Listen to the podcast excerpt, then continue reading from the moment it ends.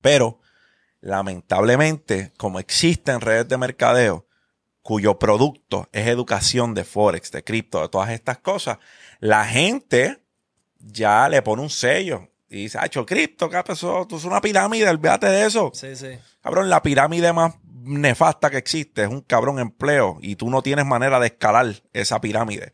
El que está arriba está arriba, papi, y hasta que no se muera o se quite de esa posición, nadie va a ocuparla. So tú formas parte de la pirámide más nefasta que existe, que es un empleo, un 9 a 5. Pollo gang gang, Yeah. pollo gang gang, Yeah. pollo gang gang, Yeah. pollo gang gang, Yeah. pollo gang gang, Yeah. pollo gang gang, Yeah. pollo gang gang, Yeah. pollo gang gang, bang. grabando y nos fuimos en 3, 2. Mira, dímelo, Corillo, y bienvenido al Pollo Gang, Gang, Gang Podcast. Cabrón, este es el podcast donde estamos haciendo contenido más caro que los precios de la gasolina. ¿Tú me entiendes lo que te estamos diciendo? Mira ahí, cabrón, ¿cómo así, estamos, cabrón. papi? Estamos subiendo de precio cada mes que pasa. Cada... ¿Qué mes, cabrón? Cada día que pasa. Cabrón, ¿sabes Son qué? más suscriptores en OnlyFans. Ah, bueno, OnlyFans y, y ¿Qué, en qué todos lados. porcentaje vamos ahora? Papi, estamos 6.8. canto, cabrón. Aguántense. Aprieten ahí, papi. 6.8 So- todos los creadores. Cabrón, ¿sabes que La única red social que nos falta, nos dijeron ahorita, LinkedIn. LinkedIn. es la única porque en todas, las demás, en todas las demás estamos creciendo, eso es lo importante. Pero tú sabes quién está creciendo. ¿Quién más? Papi, nuestro auspicio de Inventus, porque tú sabes que tenemos que mantener la superficie limpia. ¿Verdad? ¿Tú tienes la superficie Claro. de tu casa limpia? Sí. Gracias a ¿Tú, Inventus. tú, tú la, tú la tienes limpia en tu Gracias casa? a ellos, sí. Yo a Papi. Zulma, yo llamé a Zulma ya. Pues chequéate, hay una purificadora que se llama Hyla, eh, que es una purificadora de aire que tiene cuatro otras funciones. Vaporizar, desodorizar, limpiar profundamente y se puede utilizar hasta como una máquina de aromaterapia también. Ella captura polvos particulados, gases, ácaros, pelos, vapores de cocina, mal olor, hongos, bacterias y otros alérgenos en su agua a un 99.99%. Si quieres más información, tú sabes que te puedes comunicar con Zulma Bravo al 787-951-4700. Ahora sí, la- el auspicio más importante de este podcast. Ya lo mencionamos, pero volvemos. Si tú tienes 8 pesos, cabrón, y tú quieres pasarle hijo de puta, tú, tú- tú vas a capiar el OnlyFans de, de la- del podcast más duro. Y si tú capeas, tú capeas de los mejores. ¿Me entiendes? Los que están en el Claro. top 10. Mira, cabrón, checate esto. Esto es un secreto. Si tú vas y tú capeas el OnlyFans de tu gata favorita, una por una, porque no una, yo sé que tienes varias, canto bellaco, pues tú, tú tienes que gastar mucho chavo. Papi, aquí las tienes todas en cabrón, si tú gastas cabrón. 8 pesos, 8 pesos, tú tienes la- el verdadero listado de las babies que están rompiendo en PR ahora mismo en OnlyFans y las ves en otro contexto. Y mira el truco, sí, el truco. las conoces, la Exacto. personalidad, preguntas. las conoces, las conoces, entonces después vas al OnlyFans ella y le tiras, mira, te vi en la entrevista hoy y me dijiste Ah, que te, me te gusta esto. Ah, ¡Págata! ¡Descuento! ¿Me Está entiendes? buena. Así que ya tú sabes, cabrón. Tienes que ir para allá, capiarlo. Lo que yo siempre te digo, si son cuatro panas, dos pesos cada uno y la pasan cabrón juntos. Anyway, papi, hoy tenemos un episodio legendario. Porque hoy tenemos de invitado a un gurú del mundo de las criptomonedas y los NFTs. Él es un empresario e inversionista que de bien chamaquito comenzó a tantear con diferentes negocios donde perdió mucho dinero, pero con mucha fe, perseverancia y utilizando sus caídas como motivación para seguir aprendiendo del negocio. Se adentró en el mundo de las cripto y hoy día me atrevo a decir que es el influencer de finanzas más exitoso de PR. Actualmente cuenta con 18 mil seguidores en Facebook, 28 mil 900 en TikTok, sobre 42 mil 100 suscriptores en YouTube y 58 mil en Instagram. Corillo, fuerte el aplauso para José Galinde. ¡Qué la que, bro! Diablo, brother, este, ¿qué te puedo decir? Eh, voy a guardar ese intro, voy a cortarlo. Si en- oye, ¿cuándo? No si en algún momento. ¿Cuándo vayamos al Coca-Cola Music Hall o al Choliseo hablando de finanzas? Pues yo creo que voy a tener que usar un snippet de eso para. Los highlights, los highlights, de los highlights. Claro.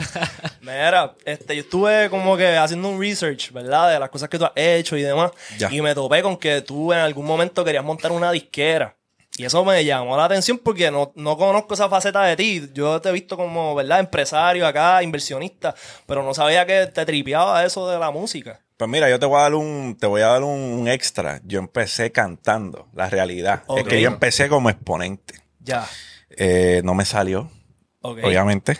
Eh, tenemos un proceso que yo le llamo autoanálisis y muchas personas brincan esa, esa etapa. Y es malo, Porque cuando tú no te autoanalizas, bro, no sabes para qué carajo eres bueno. Exacto. Entonces, tu primera línea de defensa son tus amigos, los más cabrones. Te van a dejar saber, bro, eres una mierda, quítate.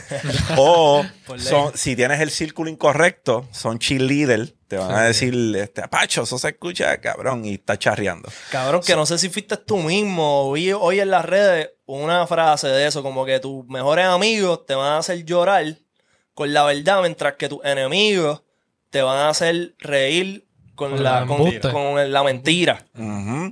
So, lo que te puedo decir es que yo arranqué como, ¿verdad? Como exponente, no se me dio. Y me dio con explorar una faceta diferente. Y esa faceta fue como productor ejecutivo detrás de una disquera que fundé junto a mi compadre. Esto se dio, yo canté como hasta los 18, 19, tuve esa corazonada, fundamos la corporación, fundamos la casa disquera, hacemos un estudio de grabación en Canóvana y yo me emancipo, porque para poder incorporarnos, yo tenía 20 años, en aquel momento no te podías, o sea, no podías incorporar nada si no tenías mayoría de edad. So, me incorporo, a mí me emancipo, le digo a los viejos, mira, hasta aquí llegó, fírmame este documento de que tú no tienes un carajo que ver conmigo y vamos a, a incorporarnos Ya. como Fine Music Entertainment. Y por ahí estuvimos, brother. Tuvimos dos talentos, entre ellos uno de música urbana, que en aquel momento se llamaba Lawrence. Hizo remix con Kendo. En aquel momento Kendo estaba popping. El, el mejor momento, en el mejor momento de Kendo, nosotros hicimos featuring con Kendo. Duro. Yo trabajé con Divino, brother. Duro. Trabajé con un montón de productores de renombre, Santana, Keiko. Conozco, o sea, conozco bien ese, ese nicho de, de la música urbana porque trabajamos en otra área, en otra faceta. Dormí, dormí, perdón, en, en, en muchos muebles que me decían, te atendemos ahora, te atendemos ahora, te Ay, atendemos bendito, ahora. Y, no- y llegaban las 6 de la mañana y yo estaba ahí desde las 10 de la noche del día anterior y no me atendían. Me decían, mira mañana. Ustedes saben quiénes son. Y, Este- y esto, y esto era ya en tu fase de disquera, no de exponente. Esto era mi fase de disquera, porque yo, algo te digo, mi mantra es que hay que josear hasta que, la, hasta que el corazón se guaye. En todo, en todo. Y desde ese entonces, eso estaba en mi ADN. O sea, yo tenía un artista, tú tenías que escucharlo. Y si tú eras el que podía posicionarme, yo, ah, ¿cuándo llego? Mañana. Ah, pues mañana estoy aquí. Tú me decías a las 6, yo estaba ya a las 5. So, ese fue el proceso. En el comienzo invertimos en estos dos arti- artistas un zafacón de dinero que yo no tenía, porque mucho de ello a base de préstamos, de dinero que guardé. Yo me fui para Army. Para tener dinero para invertir en mi disquera, yo le vendía el alma al diablo. Ya. ¿Entiendes? Y pues no se dio. A, a últimas cuentas no se dio. Hice paz con el hecho de que estaba tratando de forzar en una industria que hace falta mucho dinero, Sí. Paciencia, papi. muchas conexiones y mucho talento. ¿Sabes? Tienen que haber, porque tú estás partiendo de la premisa en la música de que vas a tener un producto que al público le va a gustar. Y eso es difícil. So, papi, ahí lo dejé. Y seguí invirtiendo. ¿Cuánto por ciento tú crees que en la música es suerte? No me gusta llamarle suerte. No me gusta llamarle suerte porque no creo en la suerte, brother. No creo en los golpes de suerte. Creo Pero en- si tú crees, si tú crees que para ti eso está bien duro, para ti este tipo es lo mejor que tú has escuchado, tú inviertes dinero y no pega. Porque el éxito no es un factor. Los otros días Mikey Backstage puso una... Porque eh, subió, que le comenté en el post, subió que porque los artistas más talentosos no siempre son los más exitosos. Exacto. Y mi respuesta fue porque el éxito es un sinnúmero de factores en los cuales entre ellos el talento es uno de ellos. Pero hay otras cosas. Está la imagen, Conexión. está el equipo de trabajo, está la consistencia. Entre los artistas que yo manejaba, bro, porque en algún momento tuve dos urbanos y uno de balada, un baladista. Baladista, top notch, Axel Daniel, una voz. Todavía lo pueden buscar en YouTube para que vean la voz que, te- que tiene ese hombre. Incluso en algún momento él hacía música urbana y él salió en el disco de Sangre Nueva. Yeah. Él era Danny de Danny Chilling. Ya. So, este tipo es la bestia, o sea, un registro vocal que se va al puño con Obi Bermúdez, Cristian Castro, o sea, te estoy hablando de algo Ya, sí, sí. Y Pues yo tenía uno de los dos artistas que nosotros manejábamos, artista urbano.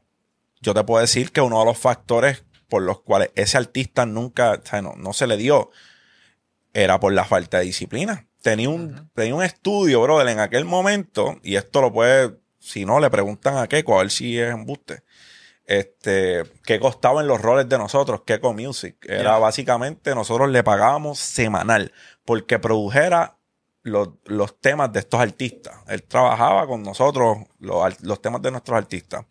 So, ¿qué tú me puedes decir de un... Incluso hicimos un featuring con Julio Voltio en aquel momento antes que Voltio se convirtiera. So, te estoy hablando way back. Sí, sangre nueva para allá. este, Digo, no tanto como Sangre Nueva, par de años para adelante, pero te estoy hablando de que Julio Voltio todavía estaba dando bandazos en el género urbano cuando yo estaba manejando este artista.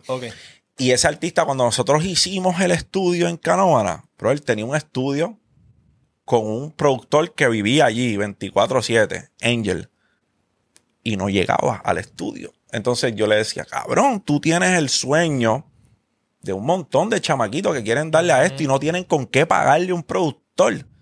Y tú, papi, estás cómodo en la sábana. So, yo te puedo decir que el éxito o el talento, mm, yo no puedo decir que es suerte o, cuán- o cuál porcentaje tiene que ver con suerte.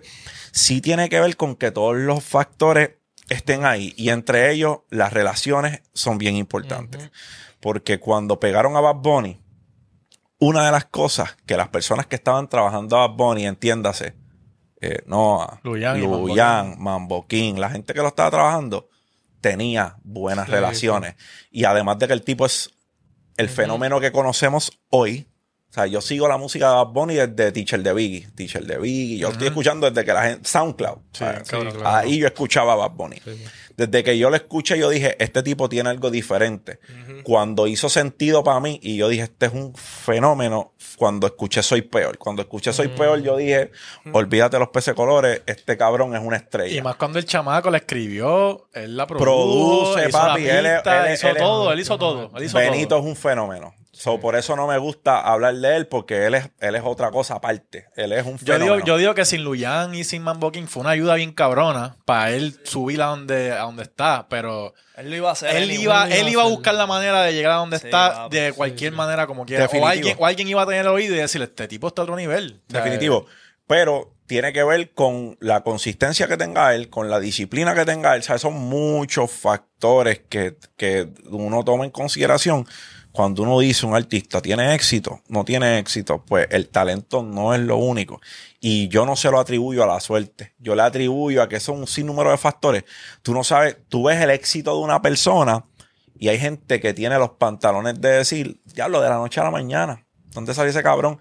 Pero tú no viste los 13 Exacto, años tras bastidores que él vino practicando, perdiendo noche, haciendo conexiones, arrodillándose, papi, porque el género de, el género urbano es un género donde tú tienes que tragarte tu orgullo muchas veces. Yo soy fanático del joseo, pero nadie es fanático de que lo pisoteen y lo traten como mierda, ¿me entiendes? Cabrón. So, y eso se ve mucho, se ve mucho, se ve mucho en, Y, en el género. y hay muchísimas veces que pasan por todo ese proceso y no pasa nada, cabrón. ¿Me No, entiendes? claro. Mira, yo, una de mis me- una de mis historias más que yo llevo en mi, en mi corazón. Cuando Héctor el Fader estaba, cuando Héctor el Fader era Héctor el Fader. Ya. Yo me crié en Parque Ecuestre. O sea, yo viví 12 años de mi vida en Parque Ecuestre. Nosotros en una ocasión fuimos donde Héctor el Fader, nosotros fuimos al estudio de Gortal a llevar uno de nuestros artistas. Nos abrieron las puertas. Yo recuerdo, él no se va a acordar de esto porque yo era totalmente diferente, papi. Yo pesaba 110 libras mojado. yo tenía pelo larguísimo. So, Yomo no se va a acordar de esto. Ya. Pero Yomo me dijo, papi, si Héctor te dijo que te va a atender, confía que Héctor te va a atender. A nosotros, toda la gente que él tenía, no Yomo, Yomo fue una dama. Yomo nos dijo, papi, yo llevo esperándolo desde tal hora, desde cuando llevas tú, no te preocupes que él te va a atender. Yomo nos trató clase A. Toda la otra gente que había en ese estudio, a nosotros nos trataron como mierda. Y el jefe, papá, Héctor, nos trató, era clase A. Y a veces tú ves eso en este, es como que cabrón, tú eres un carga maleta y me estás tratando como mierda y tú, y el jefe, el caballo, el gallo, me está tratando, brother, con, o sea, eh, como si yo fuera su familia. Hasta dónde llega el ego de estos, de, de- de varios Eso de estos mucho, cabrones. Cabrón, ahí So, es que tú ves el éxito. ¿Por qué tiene tanto éxito? Además de era es sumamente talentoso, pero cabrón, el- el- las relaciones, tú lo mencionaste, es súper importante, saben tratar con las personas. Entonces los No, no, otros no, Y ese probablemente tipo, él ni sabía, probablemente él ni sabía que te estaban haciendo eso. ese la- tipo nos Exacto. invitó a comer con su mamá, con Santia. O sea, nos invitó, mira, ustedes comieron esto, aquello, pss, mami cocinó, que sí. Esto era el fa del caballo, que en- te estoy hablando de, ya, esto era el father, papi. La, la, una de las, en algún momento Héctor el father llegó a ser una de las cinco, ¿verdad? De las cinco personas más poderosas, yo puedo decir, en el género urbano. Sí. Era Héctor, era Don Omar, era Yankee, era Wisin y Yandel y, Tego. y Tego, por decirlo de esa manera. Hace tiempo sí. Pa- en ese momento, te estoy hablando de cuando Héctor el Fadel estaba ya, había hecho rompediscotecas, ya había jangueado con Jay-Z, ya había, ¿sabes? Héctor estaba en Y las tenía, papas. tenía su respeto hasta del hip hop de los americanos, que De eso Jay-Z. fue, eso fue, cabrón, eso fue la mezcla que la gente dijo, espérate, aquí esto es otra cosa, ¿me entiendes? Un poder increíble. Y ese tipo me trató a mí, mira, Pacho, Durísimo. papi, y creo que él lo dijo. Él, dijo, mira, la parte por la cual yo me salí del género era la gente que me rodeaba. Yo estoy seguro que él no sabía lo que pasaba, muchas cosas. Eso que te pasó a ti, la gente que lo rodeaba, que trataba mal a la gente. Él no sabía eso. Él no sabía. Me imagino que en cierto momento se dio cuenta o alguien le dijo como que, mira, me- o sea, esta gente con la que tú andas no, no, no son Sí. como tú. Más, más las otras cosas de la calle, Más- la más vuelta. todas las otras vueltas que él se tiene que haber enterado y dijo, ¿sabes que Yo me salgo de aquí para el carajo, tú sabes. Mira, pero yo te puedo decir que, y lo veo a menudo, a veces tú vas a los lugares y tú dices, diablo, por- eh, y yo he aprendido esto con el tiempo, a tener empatía y a veces yo me pongo en el lugar de las personas y, no sé, a lo mejor cabrón o iluso que soy, digo, ¿por qué está pasando esa persona que me está tratando de esta manera? Con el tiempo lo he aprendido. Al principio no, al principio me enojaba.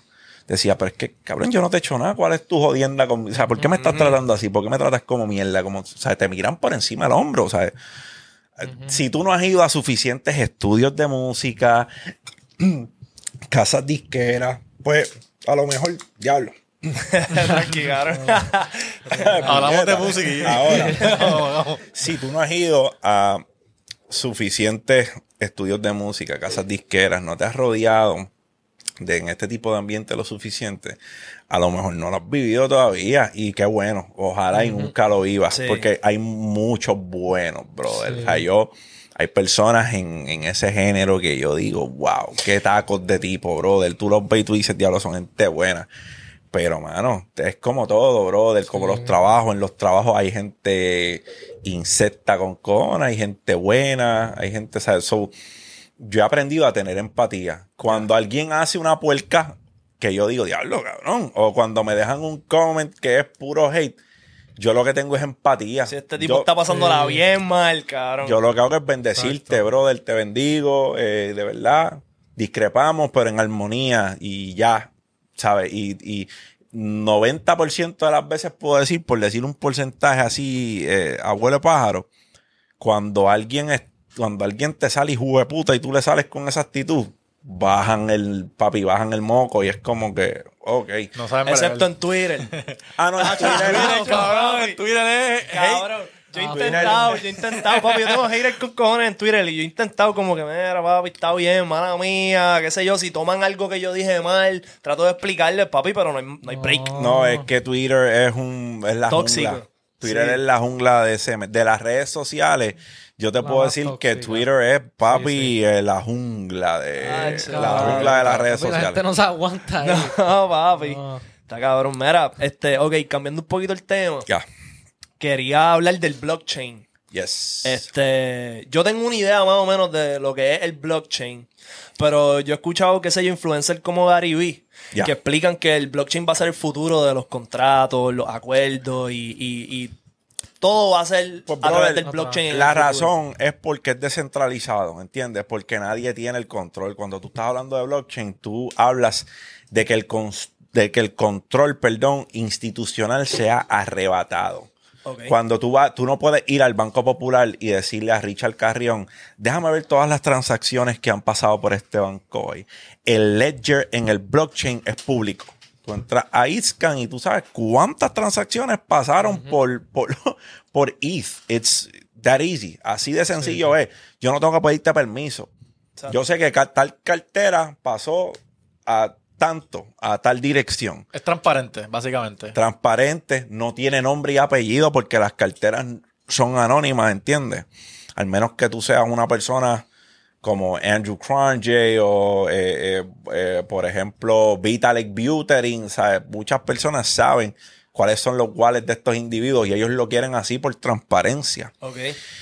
Pero, porque no puedes estar diciendo, ¿sabes? Chileando algo por aquí, diciendo compra, compra, compra, y te das una vuelta y entonces le estás vendiendo a la gente mientras estás diciendo que compren. Hay un conflicto de de interés hecho, ahí. hay una, hay una página en Twitter que se dedica a buscar de quién, de quién son los wallets, de gente famosa. Exacto. Para Ah, ver sí. cómo esta gente mueve el dinero y es Claro. interesante, cabrón, ver lo que esa gente hace con los chavos y ver qué compran, qué venden. Súper. No, no prestes atención a lo que la gente dice, presta atención a lo que la gente hace. Exacto. Exacto. Porque muchos de esta gente ahora mismo, por ejemplo, por decirte un ejemplo bien pendejo, JP Morgan. JP Morgan lleva desde el 2014 probablemente diciéndole a las personas que comprar Bitcoin es una estupidez, que no lo hagan, que papi, si tú compras Bitcoin probablemente te dejaron caer de tu incubadora, ¿sabes? Dijeron eh, mil barrabasadas. No hace par de semanas anunciaron que estaban activamente comprando Bitcoin. Entonces, yo que soy una, que vengo años viendo esto, porque mi primera inversión en cripto fue en el 2017. Yo que vengo años viendo esto, cabrón, JP Morgan venía invirtiendo ya desde hace ratón del queso. Simple y sencillamente te dijeron recientemente. Ajá. Pero que ellos quieren. Un ejemplo. Estos dados. Yo vengo y tengo estos dados. Y estos dados, yo digo, papi, yo le veo el potencial. Estos dados van a costar 25 pesos en el futuro. Y tú tienes dos, y, yo, y los dados son míos. Tú tienes dos aquí.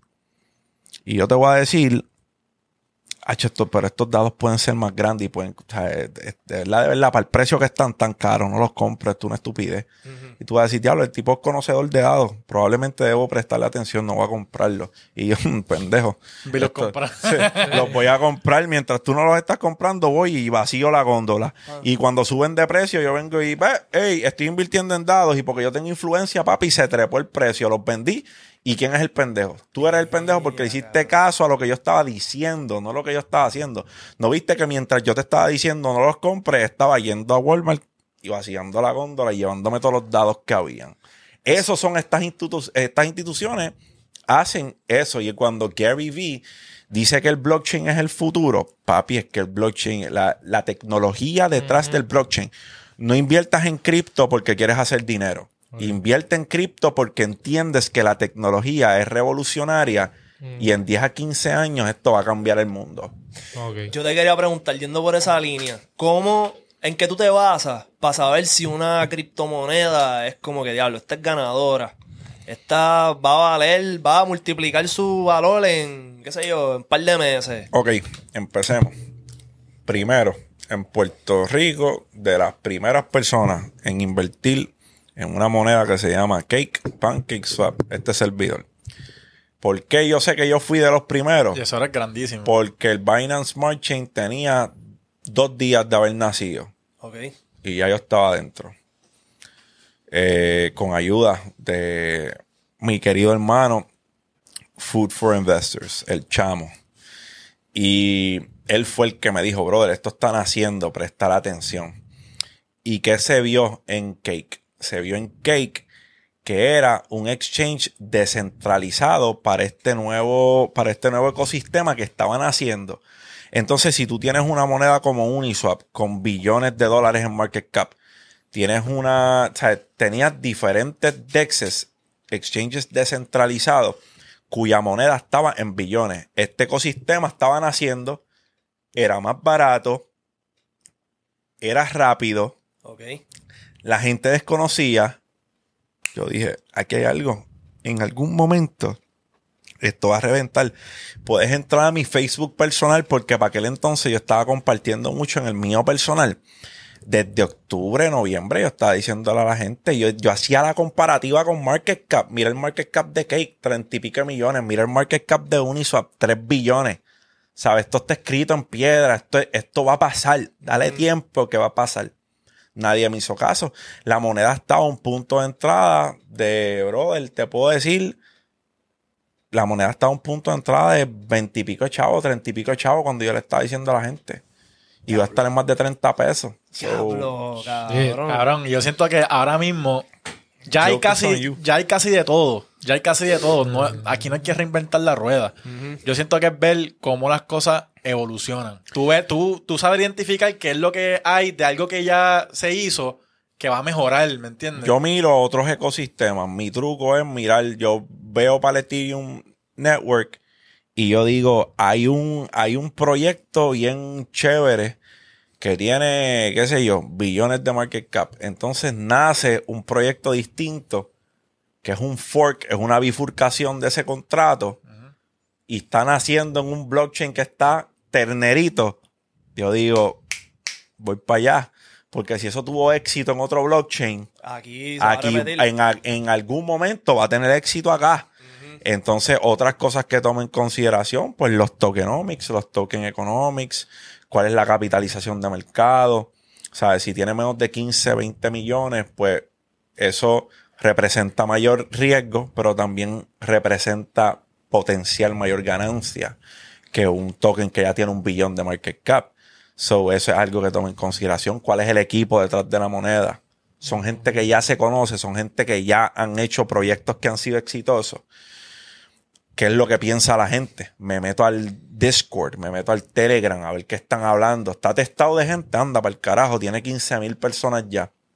So, esas son cosas que yo analizo. Yo soy un, yo, yo voy por ahí humeando información.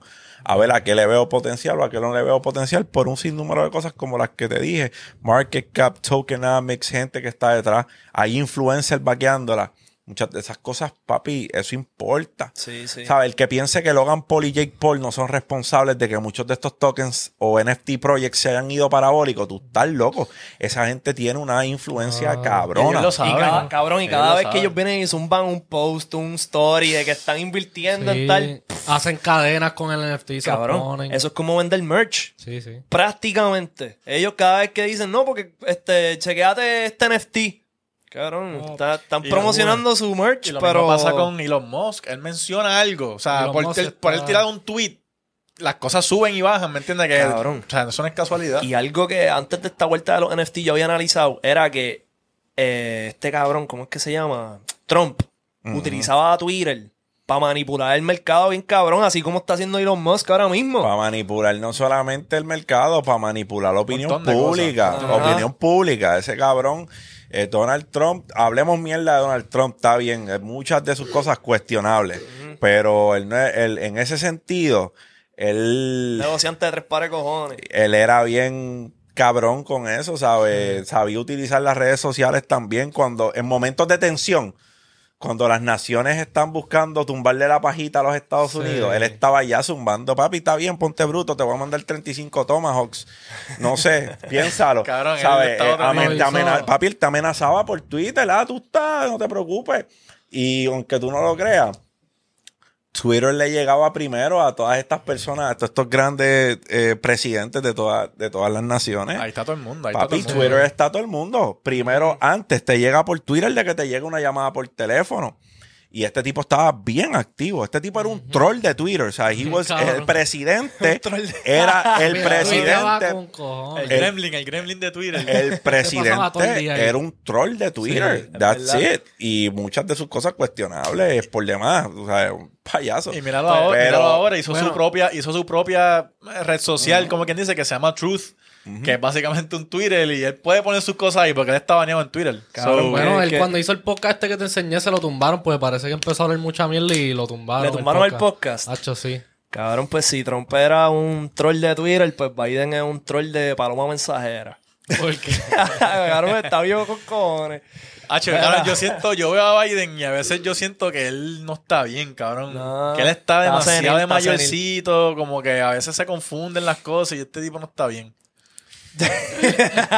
Mira, vamos a hablar de los NFTs, cabrón. Es que a Rafa le encanta hablar de Sí, política, sí. Cabrón. Por bueno. le- Ah, no, papi, no. A mí me encanta, muchacho. Estos Ay, dos, estos dos no están pendientes nada de eso. Después, después Ah, tú los sí, ves sí, bien bueno, tocados. papi, pero yo- trato de no hablar esta juventud hoy día. A mí, me, a mí me encanta porque yo le serví, al- yo le serví al ejército. so, los temas de política a mí también me, me, me apasionan. Yeah. Pero para no convertir esto en, en verdad en Jay y sus rayos X, pues seguimos hablando de los NFTs.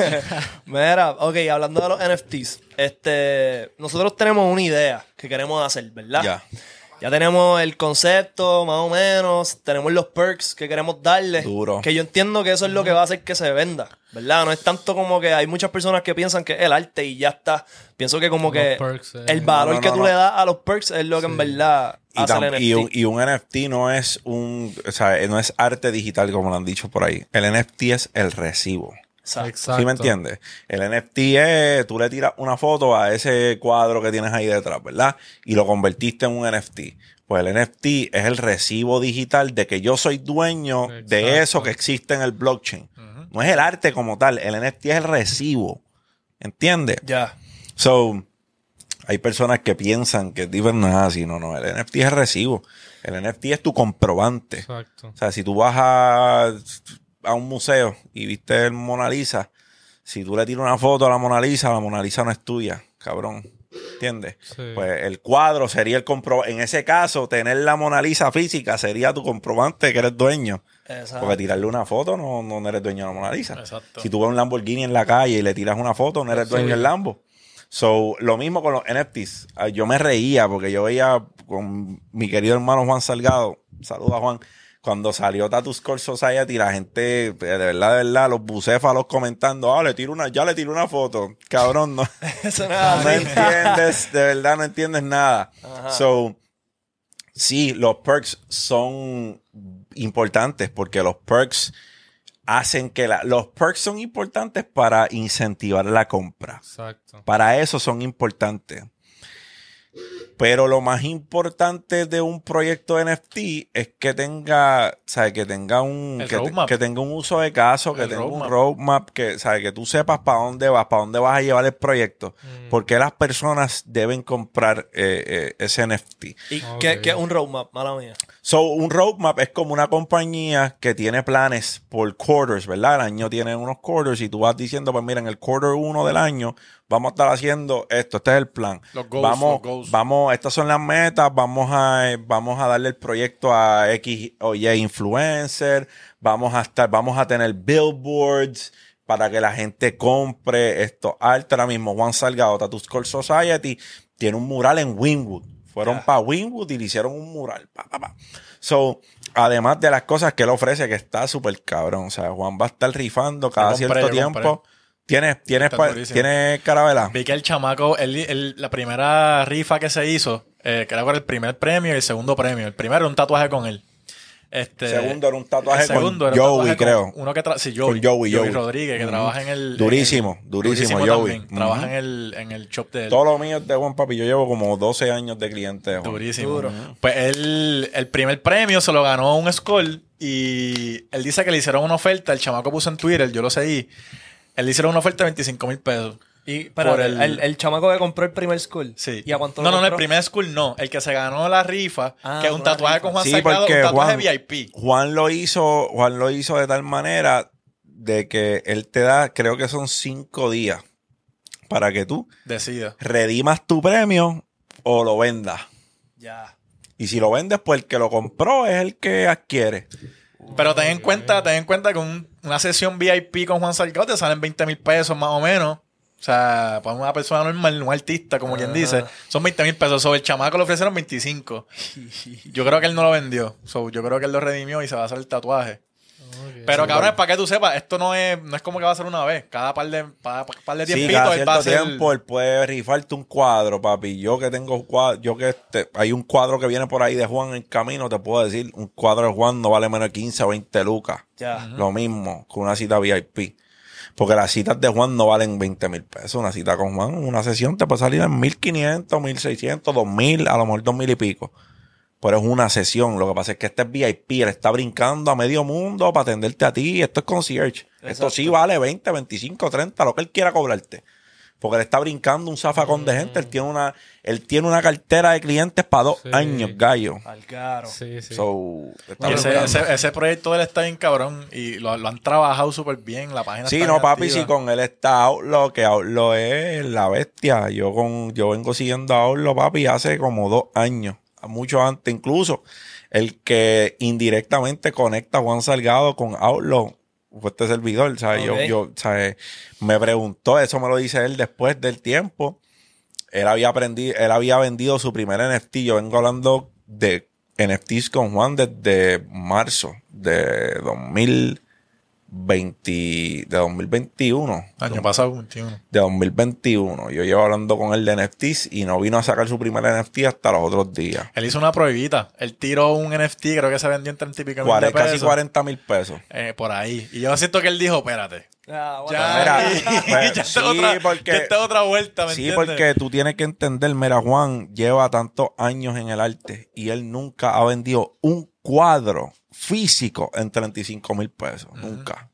Sí, sí, que eso te da una idea de la que papi, hay. eso es validación. Mira, ¿y ¿qué cabrón. tú, le dices a la gente que, que piensa que las cripto y los NFT y casi siempre la gente mayor dicen Ajá. como que mira esto no es o sea, la gente está perdiendo su tiempo en esto o sea yo creo en el dinero físico yo creo en el arte físico yo creo en todas estas cosas yo no tengo por qué meterme en ¿qué tú le dices a esa gente? Pues, ¿qué te puedo decir? Yo hubiese querido, en la era que estaba booming eh, el internet, haber tenido la oportunidad que tuvo Mark Cuban, Jake- Jeff Bezos, Mark Zuckerberg, de hacer cosas que revolucionaron el internet y son los billonarios que son hoy. Cripto es esa nueva oportunidad. Tú te unes o decides no hacerlo, ponderarlo. Ponderarlo te hará lamentarlo en los próximos 10 o 15 años. Es tu decisión. Aquí no estamos vendiendo nada. Lo que pasa es que como, ¿verdad? Como el brother que está aquí presente en el, en el, gru- en el grupo de nosotros, hay muchas redes de mercadeo que han vendido la educación de cripto, de forex, de un montón de cosas.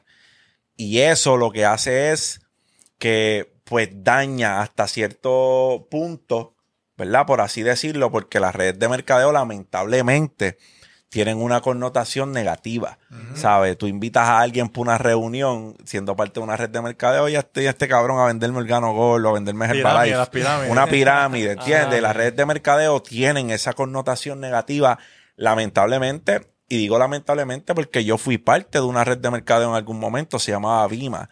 Y fue la red de mercadeo que me abrió la mente a mí en la autoeducación y en que yo no iba a ser un cabrón empleado por el resto de mi vida. Y yo le debo eso a una red de mercadeo que despertó esa idea en mi mente. Pero, lamentablemente, como existen redes de mercadeo cuyo producto es educación de Forex, de cripto, de todas estas cosas, la gente ya le pone un sello y dice, ah, cripto, ¿qué pasó? Tú es una pirámide, olvídate de eso. Sí, sí. Cabrón, la pirámide más nefasta que existe es un cabrón empleo y tú no tienes manera de escalar esa pirámide. El que está arriba está arriba, papi, y hasta que no se muera o se quite de esa posición, nadie va a ocuparla. So, tú formas parte de la pirámide más nefasta que existe, que es un empleo, un 9 a 5. Wow, cabrón, yo nunca lo había visto así, es verdad. ¿Verdad? Sí, sí. So, cuando la gente dice cripto es una pirámide, eso es una, eso, pues papi, que a mí lo que me da es lástima, porque cuando a mí me ven hablando de cripto, la gente rápido como que se lleva la impresión de que, ah, este cabrón está vendiendo. No, no estoy vendiendo nada, cabrón. Te estoy hablando de una oportunidad que tienes de cambiar tu vida en un mercado financiero que está resurgiendo. ¿Entiendes? Yo no quiero venderte una pinga porque yo no me llevo nada de que tú inviertas en un token, cabrón. Tú no, tú no eres millonario, tú no mueves millones. Si tú eres un, si tú eres Pancho Carequeso y yo te estoy llevando, o sea, no, si yo estoy hablando con Osuna, yo sé que Osuna puede pompear el precio de una cripto. O yo si me meto con poder, ah, me gusta, ah, pues yo te puedo mover ese precio, porque yo tengo el capital para hacerlo. Pero si yo te estoy llevando a ti la oportunidad que, que tienes un trabajito normal y que hace, qué sé yo, dos mil, tres mil pesos al mes y tienes par de chinchitos por el lado para invertirle, y tú piensas que es que yo te estoy vendiendo la oportunidad porque yo puedo beneficiarme de lo que te estoy presentando, te estoy diciendo, mira, existe este mercado que te puede hacer mucho dinero, tú piensas que es por eso, no tengo más consejo que darte, pa, yo no pierdo el tiempo porque yo no estoy vendiendo nada, so, yo no tengo que convencerte. Cuando, cuando a mí me dicen, convénceme de que no, papi, se acabó la conversación. Allá ahí ya dejamos de hablar. Exacto. Porque yo no tengo que convencerte. ¿Sabes? Y el resultado está en el banco hace rato, Miguelito. Mi resultado está en el banco, mira, hace rato. Yo no tengo que convencerte. Ya yo me convencí a mí mismo que era el que tenía que convencer y los resultados llegaron. Yo no tengo que convencerte un carajo. Si tú quieres verme como que yo te estoy llevando una papi, yo no tengo que convencerte. Yo simple y sencillamente estoy poniendo en la mesa una oportunidad que tú tienes de cambiar tu vida. La mía cambió. En marzo de 2021 yo era empleado. Y a fines de marzo de 2021 yo entregué mi carta de renuncia al Servicio Postal de los Estados Unidos. Teniendo un empleo de seis cifras ya. Entonces, si tú piensas que yo estoy dispuesto a dejar un empleo de seis cifras por una falsa, pues buena suerte. Sí, sí. La gente tiene que educarse, cabrón. Este... Leer es gratis. Exacto. Exacto. Y papi, YouTube. YouTube. Es gratis también. Nacer ignorante, Uy. pues todos nacemos ignorantes, Exacto. ¿verdad? No tenemos control de eso. Pero morir ignorante, tienes control de eso. sí. Es una opción. Hoy Sí. por hoy, si tienes un móvil, si tienes un teléfono, morir ignorante es una opción. No estamos, no- yo estoy bien consciente de que la desigualdad existe. Estoy bien consciente, papi. El niño que vive en Senegal que no sabe cómo se va a llevar un bocado de comida mañana a la boca, yo no estoy hablando de él. Porque la desigualdad es real. Ellos no tienen con qué comer. Pero mi contenido no es para ellos. Mi con- si tú puedes verme, el mensaje es para ti, no es para el de Senegal. Sí, sí, porque está- el de Senegal no puede verme. Si te está viendo por YouTube, pues así mismo Si como te tienes- encontró, puedes Si encontrar tú tienes un celular, si tienes un celular o tienes una computadora, usted tiene privilegio. Ya. Pare la retórica de que la desigualdad, papi, mi mensaje es para el que me puede ver. Y si me puedes ver, si tienes un medio por el cual me puedes consumir, significa que mínimo tienes un celular o tienes una computadora. Deja la lloradera, ponte a estudiar, mete mano, josea y búscate el dinero. Y mucha gente subestima, mucha gente subestima eso también. Yo te quería preguntar, ¿cómo tú, cómo para ti tú defines el éxito? Yo defino el éxito en que hoy, mañana y por lo que me resta de vida, yo puedo levantarme a la hora que me da la gana, decir hoy voy a hacer lo que me da la gana, con quién me da la gana, hasta cuándo me dé la gana. Eso es éxito para mí. Éxito es tiempo, éxito es experiencia, éxito es libertad de yo poder tener control de mi entorno. Yo no, yo no me preocupo por renta, yo no me preocupo por pagar de una guagua, yo no me preocupo por si yo mañana me quiero ir de viaje, me voy de viaje. ¿Entiendes? Eso para mí es éxito. Porque yo no puedo. Muchas personas definen el éxito o dicen, yo, y conste, muchas personas pueden decir que sí. Yo no me considero exitoso todavía. Tú puedes decir que yo, ten- yo soy libre financieramente, sí. Yo tengo negocios, sí. Yo no me tengo que preocupar por mis finanzas, es verdad. Pero yo tengo los pies puestos en la tierra lo suficiente como para entender que resta demasiado camino. Yo tengo 31 años, brother. Tú sabes todos los peldaños que yo voy a escalar de aquí a que yo tenga 50. Esto no ha parado. Si te doy malestar ahora, espera que tenga 50, que te voy a dar malestar doble. so, so, habiendo dicho eso, habiendo dicho eso, el éxito para mí, brother, eh, vivencias, tiempo, y ¿sabes qué es lo bello? Que el éxito para ti puede ser algo diferente Exacto. y yo lo respeto. Hay personas para las cuales ostentar algo material es éxito. No lo comparto, pero lo respeto. Es sencillo. De- el- eh, hoy día vivimos con esta cabrón urgencia de, mano, querer desacreditar un punto de vista con el que no concordamos. Y me encojona, brother, porque tú y yo podemos discrepar.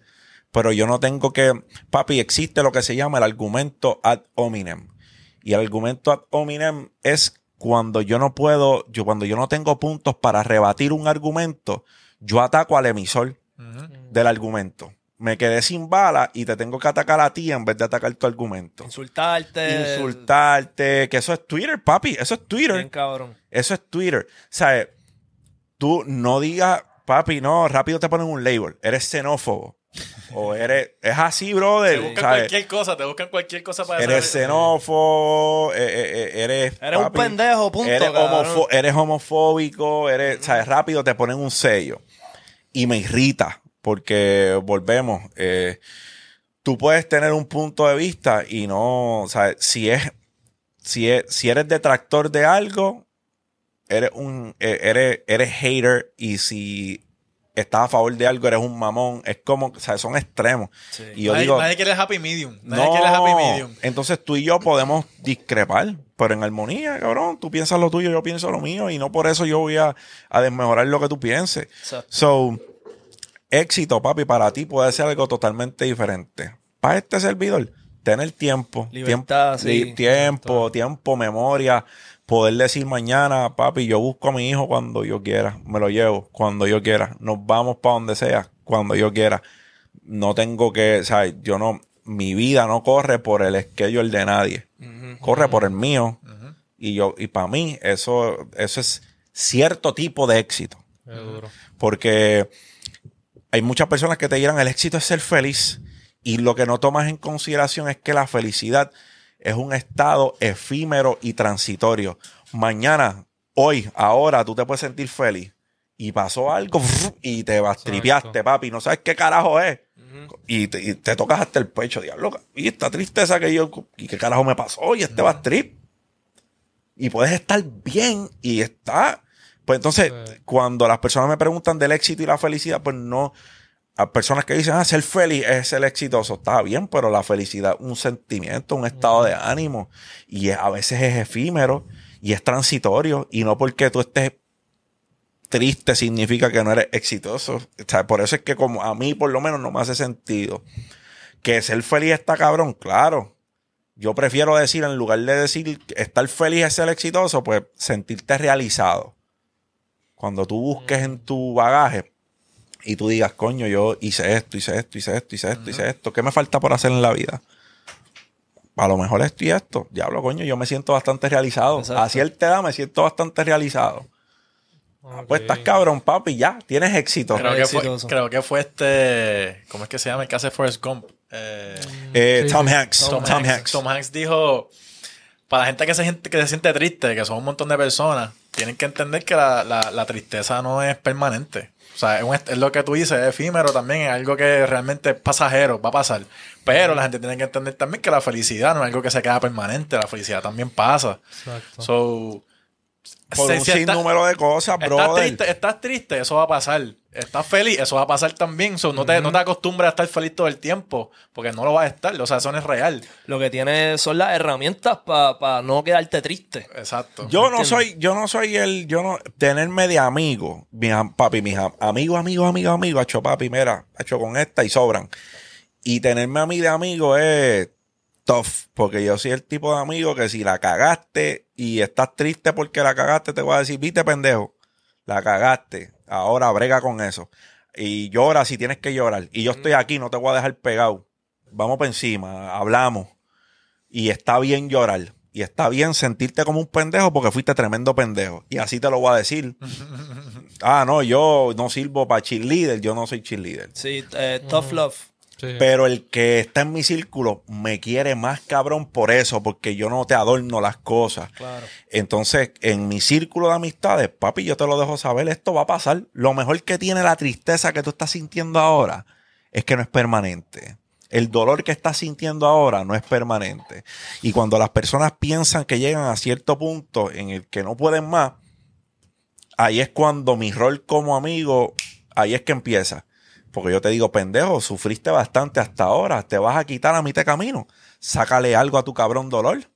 Si sufriste hasta ahora, si pasaste las de Caín, si te sientes como mierda, mínimo, eso tiene que tener algún tipo de beneficio al fin del día. Exacto. Sácale algo a esa cabrona tristeza, todo lo que has llorado, que no sea en vano.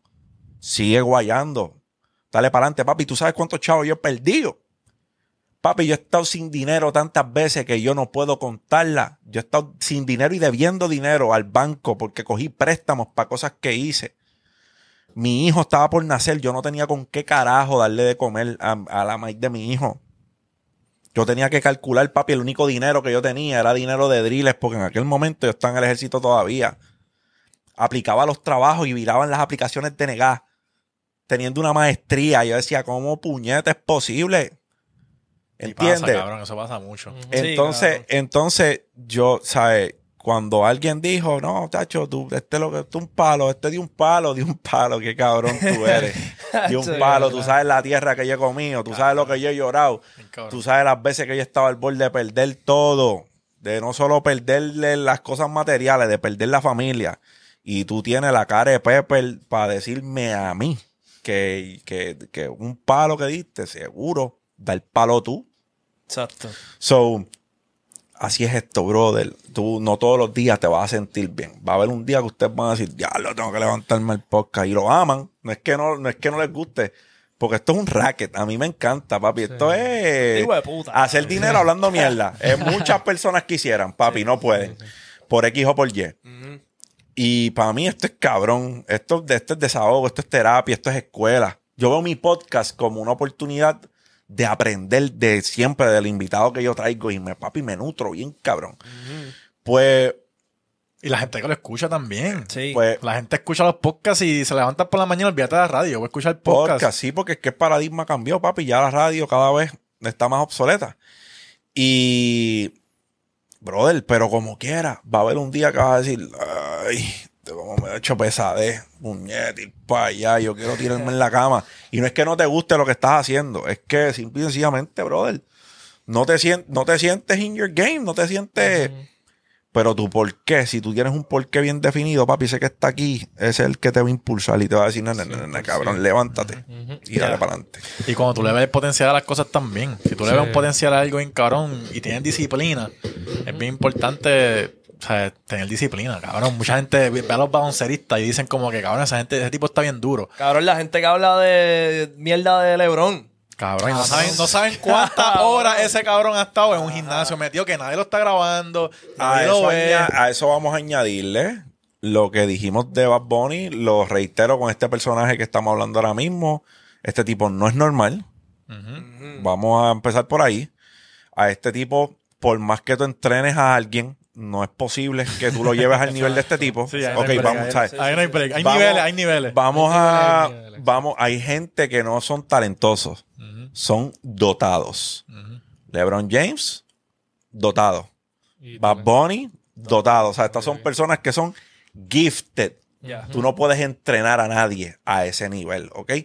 Sí, además de ahí, sí, este tipo tiene una disciplina cabrona. Este tipo invierte casi dos millones de dólares anuales Su en su cuerpo, brother. Ah, en su entrenamiento, en ponerse las botitas, la cámara hiperbálica, el trainer 24-7, el nutricionista 24-7. No, este tipo es un animal diferente. Y son Igual 20 que años, y son 20 años ya en lo mismo, en el mismo. Igual, al mismo son, prime. papi, y sigue haciendo números cabrones. So, ya ahí tú sabes la que hay. Entonces, pues, un tipo como este, y lo vemos en esto, en esta gente que son así, que son dotados. Papi, las características son las mismas. Además del trabajo que ponen, ellos son dotados. Kobe Bryant. Te ibas a janguear con él claro. la noche anterior, te madrugabas, pa- papi, te amanecías hasta las 3 de la mañana y el tipo ya a las 5 de la mañana Sí. estaba tocándote. la- Nos amanecimos ayer, pero hoy vamos a entrenar y vas a entrenar conmigo. Y eran las 5 de la mañana, papi. El tipo había dormido dos horas.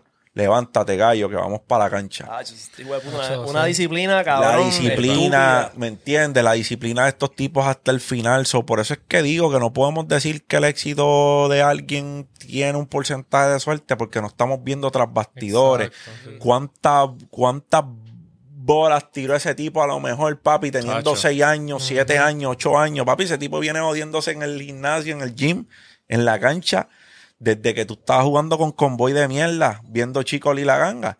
So, so entonces, papi, tú tienes agallas para decir que ese hombre es un chivo porque él viene practicando desde hace mucho tiempo. ¿Cuál es mi edge en comparación con cualquier otra persona? Papi, que yo llevo perdiendo desde que tengo 16 años y a mí nunca me he dado power, Porque para mí el dinero siempre han sido fichas en mi tablón de ajedrez. El dinero es fichas en el talón de ajedrez. Yo sentimentalmente no tengo apego con él. Desde bien temprano. ¿Y de dónde recibo eso, papi? De la lectura y de... que- Porque yo siempre he estado... Siempre he tenido una infatuación con los mercados financieros, con invertir. Papi, yo tenía 17 años, 18 años y ya yo había leído de Benjamin Graham, The Intelligent Investor.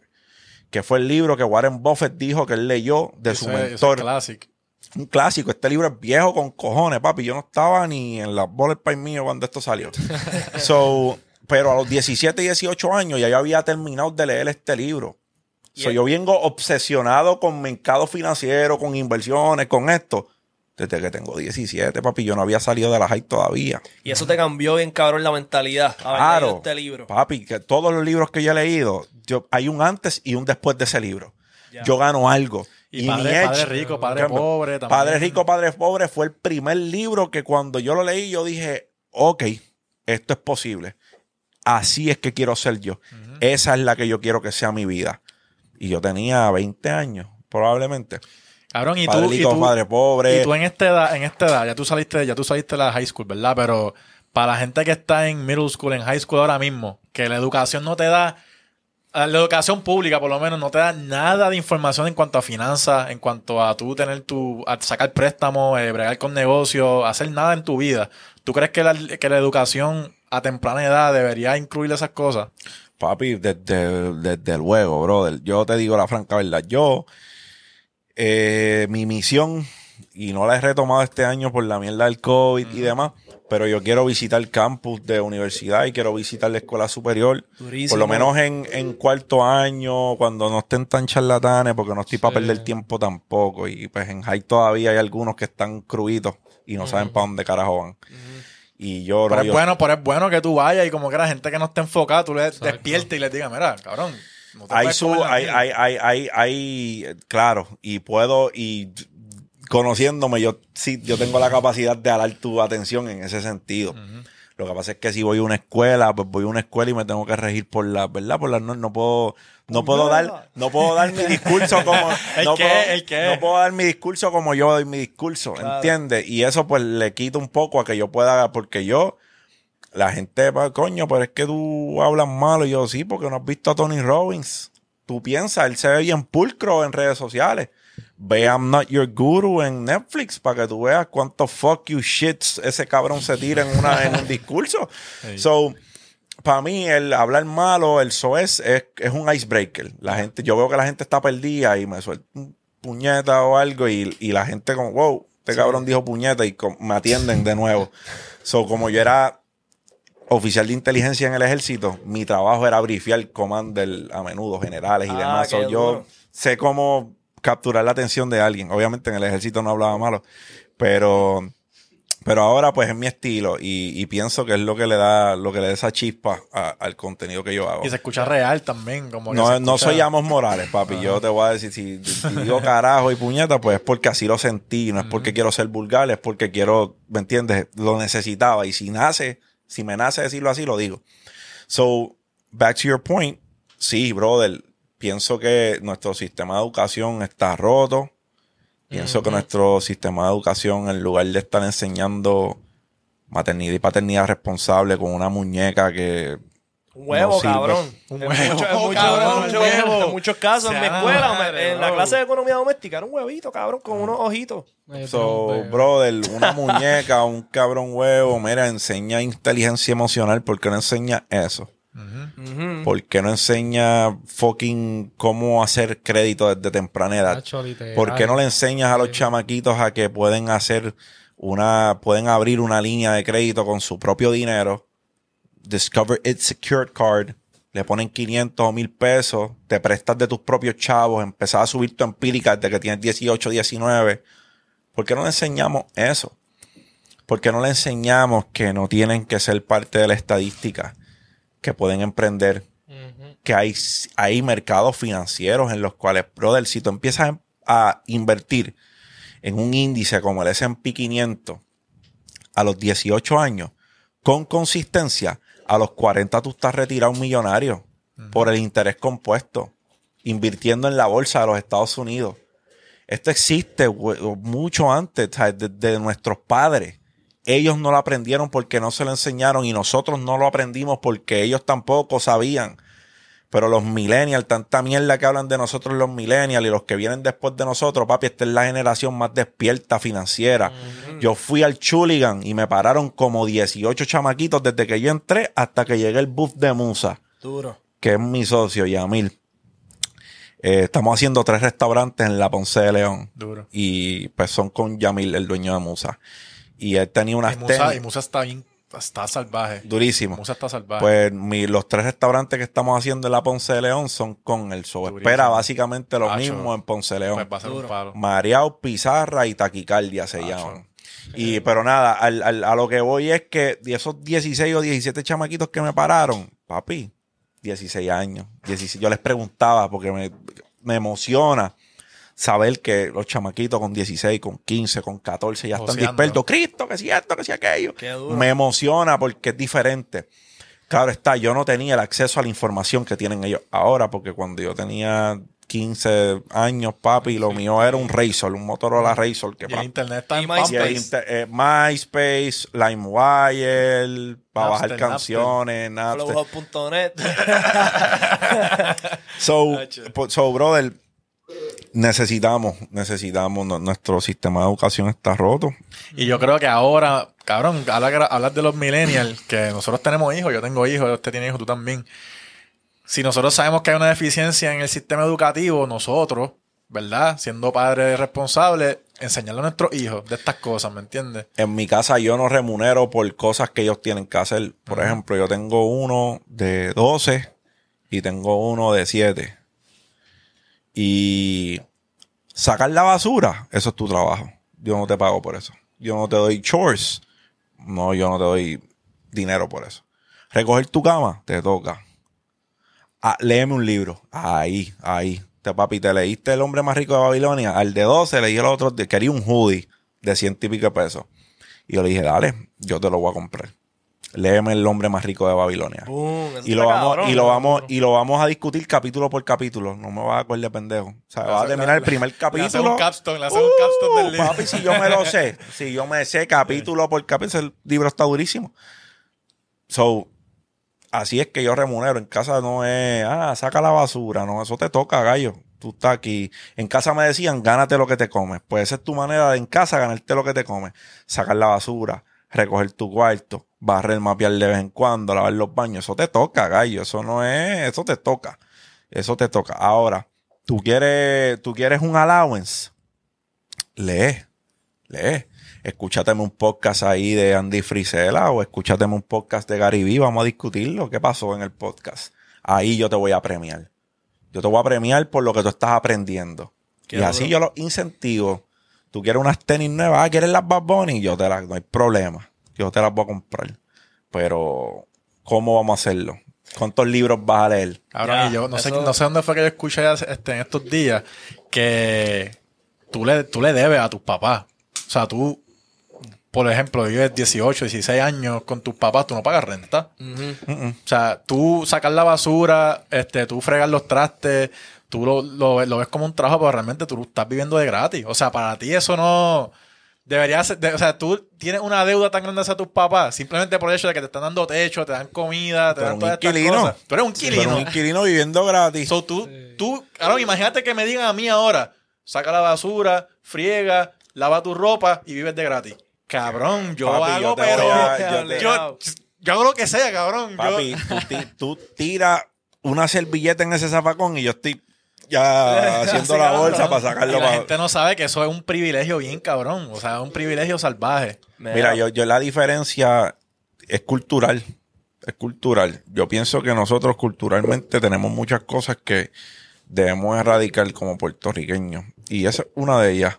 Porque la cultura puertorriqueña no es, en- digo, en su gran mayoría. Eh, por lo menos en, en lo- las casas que yo he ido donde me crié, eso no es la cultura. Leer a un niño, ¿no? Si no te gusta, no leas. Si no quieres leer, no leas, cabrón. Y yo pienso que el cambio empieza por nosotros. Entonces tenemos que criar a nuestros hijos diferentes. Enseñarle cosas diferentes. Valores diferentes. Mi hijo llega a Walmart. que tenga buen día a, la- a las que están trabajando ¿cómo ha sido tu día? Bien. Mi, siete años, papá. Durísimo. Siete años. Que tengo, ¿Cómo ha ido tu día? Una mesera lo atiende. ¿Cómo ha ido tu día? ¿Ha ido bien? Ok. Y cuando nos vamos, que tenga buen día, que tenga buenas tardes. Valores, papi, más valores. Vamos a darle menos énfasis a la C que sacó tu hijo, a la D que sacó tu hijo. Yo sé que te duele, yo sé que lastima tu ego como padre. Pero yo prefiero un hijo que me saque C o una D y tenga valores a una escoria y que saque A y B. Sí, Son- que saque buenas notas y, y Pendejo. le saquen cara a los panas que están colgados. Y que sean Exactamente. bully en la escuela. Cabrón, y tú que tienes un hijo de 12, tú, tú lo, o, digo, 12 No, y eh, 7. eh, eh, el de 12 es mi hijo porque es mi hijo y yo lo amo porque pues, em, yo, yo lo, ah, lo quiero como mío. Pero es de, es de mi pareja. ya. Ya, ya. Entonces tú, o, o el de 7, el de 7 está contigo desde Sí, el de 7 yo tengo custodia compartida. Está una semana conmigo y una semana con su mamá. duro. ¿Tú has visto cosas tuyas o cosas que tú haces que se reflejan en ellos? O Pues- sea, cosas que tú estás haciendo y después tú ves a ellos haciendo y tú dices como que, coño, yo soy el ejemplo de ellos. Ellos me, ellos me copian a mí, ¿me entiendes? Ah, peor aún. Que el de 12, por lo menos, que es mayor, ha visto mi contenido. Ah, ya. Y ya ahí tu, tu influencia es diferente y tú tratas de actuar diferente. Porque Chamaquito tiene TikTok, está viendo lo que tú estás posteando en TikTok. Ha ido conmigo a varios podcasts. Porque yo como soy, o sea, aquí mismo, aquí tú me estás viendo, este soy yo. Aquí no hay break. Aquí yo no, yo no, a mí, para mí es imposible ser alguien 24-7 y detrás del lente ser otra. Yo no puedo, pa. Yo soy yo. Y eso es algo que sí he visto marcado entre ellos. Ahora mismo, el mayor, no puedo decir que es, es influencia mía, influencia de su mamá. Es un niño bien educado, brother. Un niño bien educado, bien portado. Todo el mundo tiene que ver con él, cómo él se porta. Y, brother, es reflejo de la crianza que él ha recibido de su madre. Entonces, el tiempo que él está conmigo, yo soy bien enfático en muchas cosas. En que yo no, ahora mismo, yo acabo de comer en un, en un lugar de, ¿verdad? Cerca de la avenida Ponce de León, eh, comida mexicana. Y yo le dejé más de propina a esa muchacha de lo que yo me comí. Y su reacción es lo que yo me llevo. ¿Sabes? Todas las veces que ella me dijo, ¿estás seguro? Es que a ella pocas veces a lo mejor le han dejado una propina así por una cuenta así. Y no tiene nada que ver con dinero. Tiene que ver en la, en la marca que tú dejas en la vida de una persona con un gesto, brother. Con un buenos días. Y esos chamaquitos, esos dos chamaquitos, tienen bien claro que ellos deben tratar de ser una bonita memoria en la mente de los demás. Y yo te pregunto, si tú fueras una memoria en tu propia mente, ¿te darías dolor de cabeza o vivirías en paz con tranquilidad? Diablo, cabrón. Este hijo de puta. So, si tú dices, pues papi, no, yo no soy un dolor de cabeza, introspección, yo creo que lo estás haciendo bien. Si tú no serías un dolor de cabeza en la memoria tuya, lo estás haciendo bien. Si yo les inculco a ellos, traten de siempre ser una bonita memoria en la mente de los demás. Yo en el que pasa, yo siempre mi meta es el que pasa, el que se cruce en mi camino y esté en mi vida por un tiempo determinado. Mi meta número uno es que yo te agarre aquí y te suelte acá. Sea en y no tiene que ver con economía, no tiene que ver con finanzas, no tiene que ver con dinero. Si con mentalidad yo te agarré aquí y te solté acá y tu mentalidad está en otro nivel, yo cumplí. Ya. Claro, pues como terminen de ver este podcast, todo el mundo, Sí. todo el mundo se elevó. Todo, el mundo se- todo el mundo se elevó, literalmente. Quisiera pensar eso, brother, de verdad, estoy bien honrado. Pero cabrón, siento que tú has escuchado a muchas personas que te- se acercan a donde a ti y te dicen como que, mira, me has cambiado la vida o, o me has ayudado un montón. Ha pasado, pero yo no me lo creo. el- el- y no digo que no me lo creo en, en mal sentido. El, el ego, todo el mundo tiene ego. Todo el mundo. Algunos más bajitos que otros. Y el problema del ego es cuando hay un libro de Ryan Holiday que se llama El ego es el enemigo. Ego is the enemy. Ryan Holiday, fucking bestia. escritor de libros, autor, papi. Todos los, todos los libros de la autoría de ese cabrón son gemas. El ego es el enemigo, stillness is the key, the obstacle is the way. Ese tipo tiene un cuerpo de trabajo que es impresionante. Y en el ego, del el ego es el enemigo, habla hasta cierto punto de que eso, el, el ego, el problema con el ego es cuando tú te lo crees. Yo te puedo decir, voy, tacho, tú estás cabrón, me encanta, tú me haces reír, papi, los kits de Mr. Calle, papi, tú eres, yo siempre estoy buscando tu... Y, ¿dónde está la clave? En que tú lo escuches con gratitud, lo escuches con gratitud, recibes el comentario con humildad, pero no te lo crees. Lo usas de motivación para... tú me puedes decir a macho, Galo, tú eres duro con cojones, me de-". y yo pues, te voy a decir honrado, agradecido. Ya, hasta ahí. Agradezco tu comentario, pero me cuestiono. Hago un clip y digo, diablo, qué mierda. ¿Qué clase de mierda yo he hecho? Aunque Reel se coja 500 mil views, 600 mil views, 700 mil views. En mi mente, yo digo, yo me cuestiono mi, yo siempre estoy en un José, o sea, yo me levanto todos los días y me siento pelado. Yo estoy pelado, ¿qué carajo voy a hacer hoy? Y no estoy pelado. ¿Entiendes? Es mentalidad, es todo mentalidad. Sol- el, que personas me digan eso, humbling, lo recibo con gratitud, con mucha humildad, pero no me lo voy a creer nunca. O sea, cuando la gente me dice, Acho, me cambiaste la vida, yo la vida te la cambiaste tú Ya. y se quedan como que, wow, sí, porque yo no soy, yo no fui el que accionó. Porque es que todos tenemos acceso a información. Yo puedo darle un cojón de información aquí. Si tú no accionas, ¿qué carajo, de qué sirve mi información? De nada. Porque ahí se quedó, recibiste la información y hiciste una puñeta con ella. Ya. Ahora, si yo te doy la información y tú la accionas con esa información, ahí es que despegamos. So que cuando la gente me dice, me cambiaste la vida, te la cambiaste tú. Yo tengo un buen, un buen conocido. Te quiero, cabrón. Camito- Samito Santana. A Samito Santana. Y nunca he contado esto en un podcast, nunca. Pero él, él, él hace la historia a, a todos sus conocidos.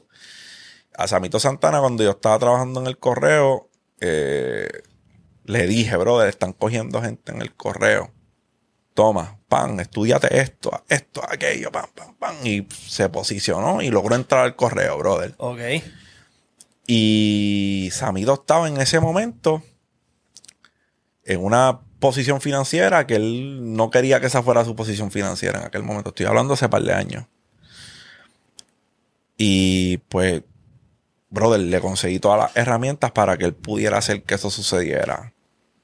Y él me dice, brother, hacho, yo, yo te debo la vida. O sea, tú me salvaste la vida. ¿sabes? Tú, tú me conseguiste el trabajo de ensueño, papi. Mi hijo tiene plan médico, yo tengo plan de retiro. Yo no me tengo que preocupar por el dinero, por lo que me resta, porque yo tengo un trabajo estable. Y mi respuesta siempre es, no, a mí no me agradezca. Porque yo te pude haber dicho de la convocatoria, Y no iba. te pude haber puesto el- el- el- la información en las manos y tú no hacer un carajo con eso. Agradecete a ti.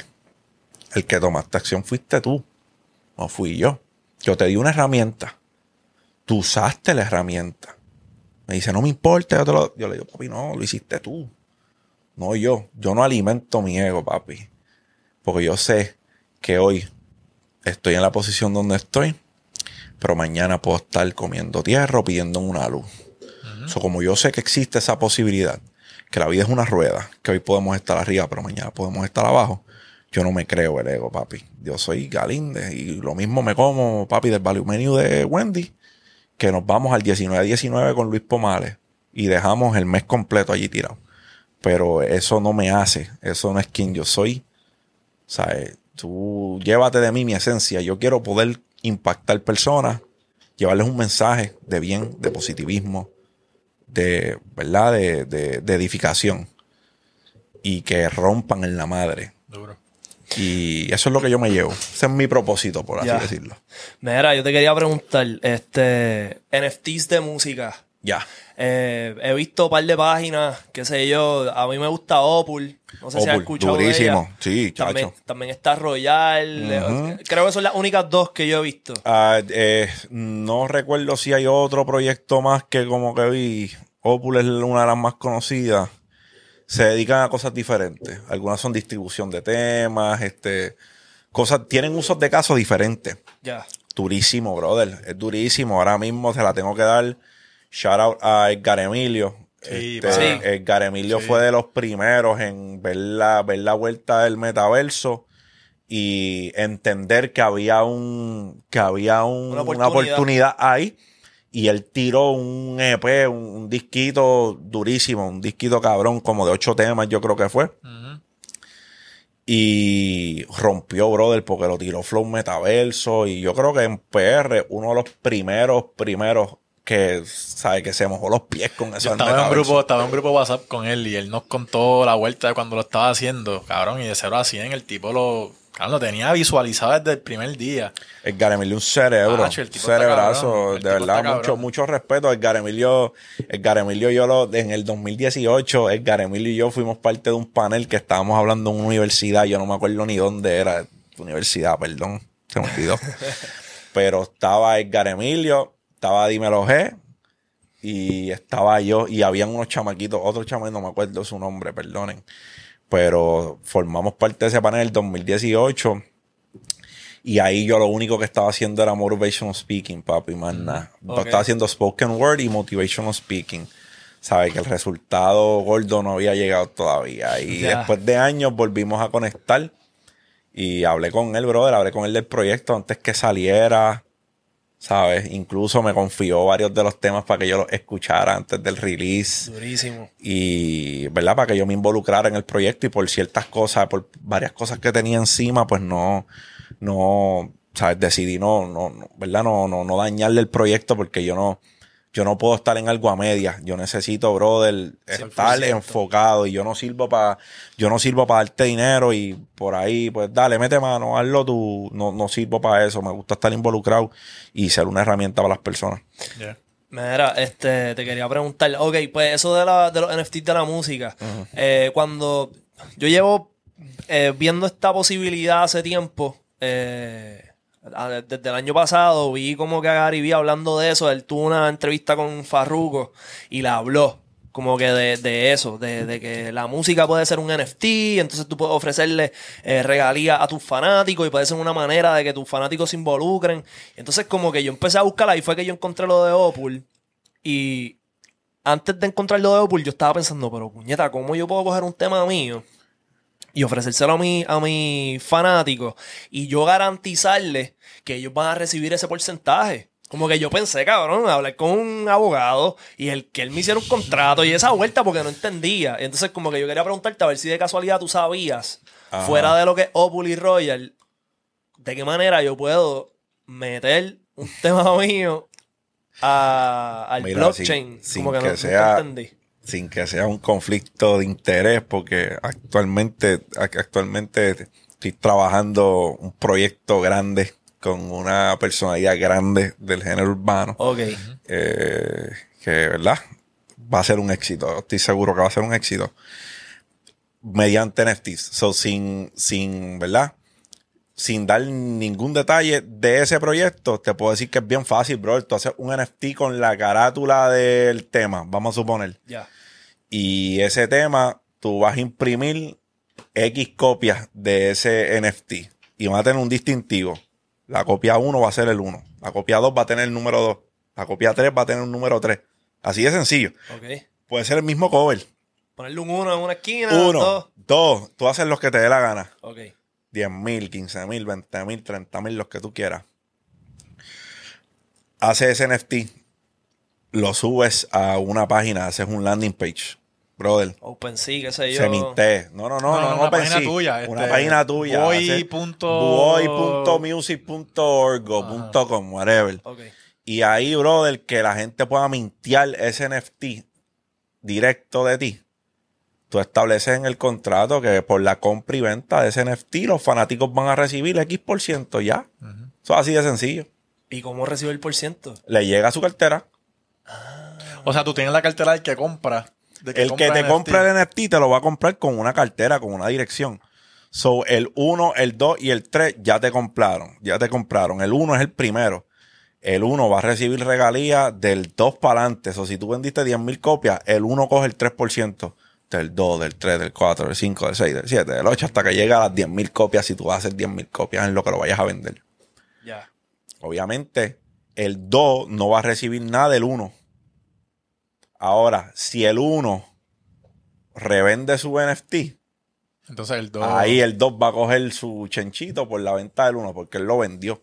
¿Sabes? Lo que te quiero decir es un concepto bien básico de oferta-demanda y de quién vino antes y quién vino después. Si tú entraste 15 y pues te toca del 16 para arriba, al menos que del 15 para abajo ellos revendan esas piezas.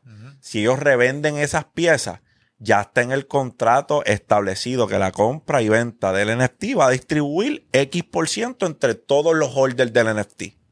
Ya. Sencillo. Y realmente eso es código. O sea, tú lo que estás diciendo es necesitas un developer. Alguien, Sí, que, te, tú alguien, que, te necesitas haga, que te eso en código. Necesitas un dev y que te ponga, establezca eso en el contrato. No es tan difícil. Y aquí en Puerto Rico hay, un developers. montón, hay un montón. Papi, los más duros están en Puerto Rico, me atrevo a decir. Ya. Porque se mudaron para acá por actos. Sí, por, por la jodienda esa de los Por taxis. acto Gringos 60. también, hay un montón. Y sí, pero en Puerto en PR, papi, el equipo que hay de devs está sólido en la y, y madre. de casualidad el proyecto que tú estás trabajando tiene que ver con algún tipo de oso. No seas cabrón. No, no, no, no. No, Ya, ya, ya. no, no, no. No, tiene que ver, no, no tiene que ver con oso, no tiene que ver con oso. No, pero un artista grande, un artista grande y estoy bien emocionado eh, y esperando que eso sea un smash hit. No estoy involucrado eh, económicamente en ninguna manera. Simple y sencillamente soy, ¿verdad? Eh, asesor y yo me vivo eso. Ya, ya, Porque a este punto de mi vida yo no hago cosas por, ¿sabes? No, no, no estoy buscando un beneficio monetario. Yo estoy bien. Yo hago las cosas, yo siembro una semilla y soy un inversionista de relaciones. Duro. Más nada. Conectamos y a lo mejor en alguna manera, en algún punto de mi vida o de tu vida, pues tú me puedes beneficiar en otra manera que no tiene que ver con dinero y pues así nosotros fluimos. Y no y sin interés, brother, ¿sabes? Yo vol- volvemos. Yo hago las cosas porque me nace y porque quiero colaborar y, o sea, pero no estoy, no, no, no estoy para recibir ningún tipo de dinero. Y me ofrecieron, me ofrecieron, ¿sabes? Para que el negocio se diera. Y yo, nada, tranquilo, ya estamos aquí, vamos, a- vamos a llevarte a donde tú quieres ir. Eso está hasta más cabrón. Sí. Lo estás haciendo de corazón, lo estás haciendo de corazón. Si sí, no tienes sí, ningún sí. interés monetario, se, es, cabrón, se cae de la mata que lo estás haciendo de corazón y por buena fe. Sí, no, porque es que no, brother, ¿qué te puedo decir? Nos, hay cier- a cierto punto de la vida de uno, cuando tú vas a generar X cantidad de dinero, brother, le pierdes más y más y más y más, le, le restas más y más importancia al dinero, brother, porque, ok, el dinero es un facilitador, es importante. Yo no quiero que se tergiverse ese mensaje. El dinero es bien importante con el dinero se compran no solo, o sea, se compra libertad, se compran memoria, se Tiempo, compra tiempo, tiempo. que esas son cosas que, papi, el tiempo no tiene valor. Si tú pierdes un cojón de tiempo y no se lo dedicas a tu hija, that's it. La memoria, papi, al abuelo tuyo se ha disfrutado tanto lo que ustedes hacen y tú te lo has disfrutado de vuelta. No hay manera, eso no te lo pueden comprar ni te lo pueden quitar. Cuando Dios te le dé, papi, 100 años más de Amén. vida. Dios te le dé 100 años más. Pero el día que él parta con Jehová, tú estás tranquilo porque tú sabes todas las veces que tú reíste con él, crearon memorias que las tienen, no que, ¿sabes? Y el papi, él se ve que él es feliz cuando ustedes hacen esas cosas, ¿me entiende? Que se lo disfruta. Pues así el dinero nos permite esas cosas. Exacto. Ahora, el dinero, brother, es un facilitador. No controla tu vida, porque el dinero compra muchas cosas materiales. Pues yo puedo ir a una vitrina y comprar un juguete. Pero esto no, esto es mierda. Porque la satisfacción que tú recibes por esto es efímera. Tú vas, lo compras. Y en el momento que lo compraste, la emoción va bajando. Sí, sí. los tres días, los tres días Y ya, papi, después te lo pones como si fuera un Casio. Y tú dices, ¿qué carajo? Esto es la misma mierda. Unas tenis. ahora, unas tenis, lo mismo. Air Force. Están así calados un par de días después. los carros, claro, tú andas un- si tú andas en un Ferrari por un año, tú va a llegar un momento que tú te montas y la gente te va a mirar el diablo, qué cabrón, y tú, ya como que para ti no es, no es, la- no es la gran Papi, cosa. mira, tan sencillo como estas. Yo las compré hace, estos son unas Black Cat. Me metí los otros días a StockX y ven lo que están. Anda para el carajo. Y yo dije, mira, están nuevas de caja, me las voy a poner. Yo las compré en 200 y pico, están en mil y pico. Y, pero me había hasta olvidado. Las compré en el 2018, 2019, las tenía en caja, no me las había puesto. Ya. Oye, ah, coño, pues vamos a empezar a usarlas porque ya mismo se joden, porque las tenis tienen un tiempo de vida y se Sí, sí, descojonan si tú no las usas. Yo no, por lo menos yo no creo en coleccionar tenis ni ponértelas. Yo no, papi, las tenis son para usarse. Yo estoy muy jodido. Pues nada, pues súper. Este, porque para eso son. Pero, pues, ¿a qué voy? Que, papi, eso, yo estas tenis las compré en aquel momento y mira lo desconectado que soy de las cosas materiales que ni me las había puesto. Me meto a Sto- a StockX porque StockX es la bolsa de valores de, la, De de, de las tenis. Con gráfico y todo. Y yo, anda para el carajo, mira, adiós, mi- pues, pues déjame ponérmelas antes de que la, antes de que se jodan en la caja y no me las haya disfrutado. Así de estúpido es ir tras cosas materiales, caballo. Porque es efímero, papi. Tú lo compras y te sentiste bien, par de minutos. Y ya, se acabó. Cuando las quieres, te sientes igual. La guagua, el carro, lo mismo. Te sientes cabrón las primeras semanas, dos, tres semanas, anda, ya va bajando la emoción. Y quieres So- otro. Sí, uno más cabrón. La mente siempre quiere más, ese es el problema. Por eso es que quedó mal ese, esa bestia. Peligroso. Porque es peligroso. Entonces tú, cuando llegas a cierto tipo de abundancia, le pierdes el respeto. Igual que la cabrón, y he visto mucha gente también que las motoras, los carros, que, cabrón, tú andas en una motora, nunca, te, nunca tuviste un accidente, le pierdes el respeto, cabrón, que estás en dos ruedas, en una máquina que va a 180 millas, cabrón, y mucha gente se mata, le pierden el respeto a las cosas. Pues así mismo es el gasto, brother.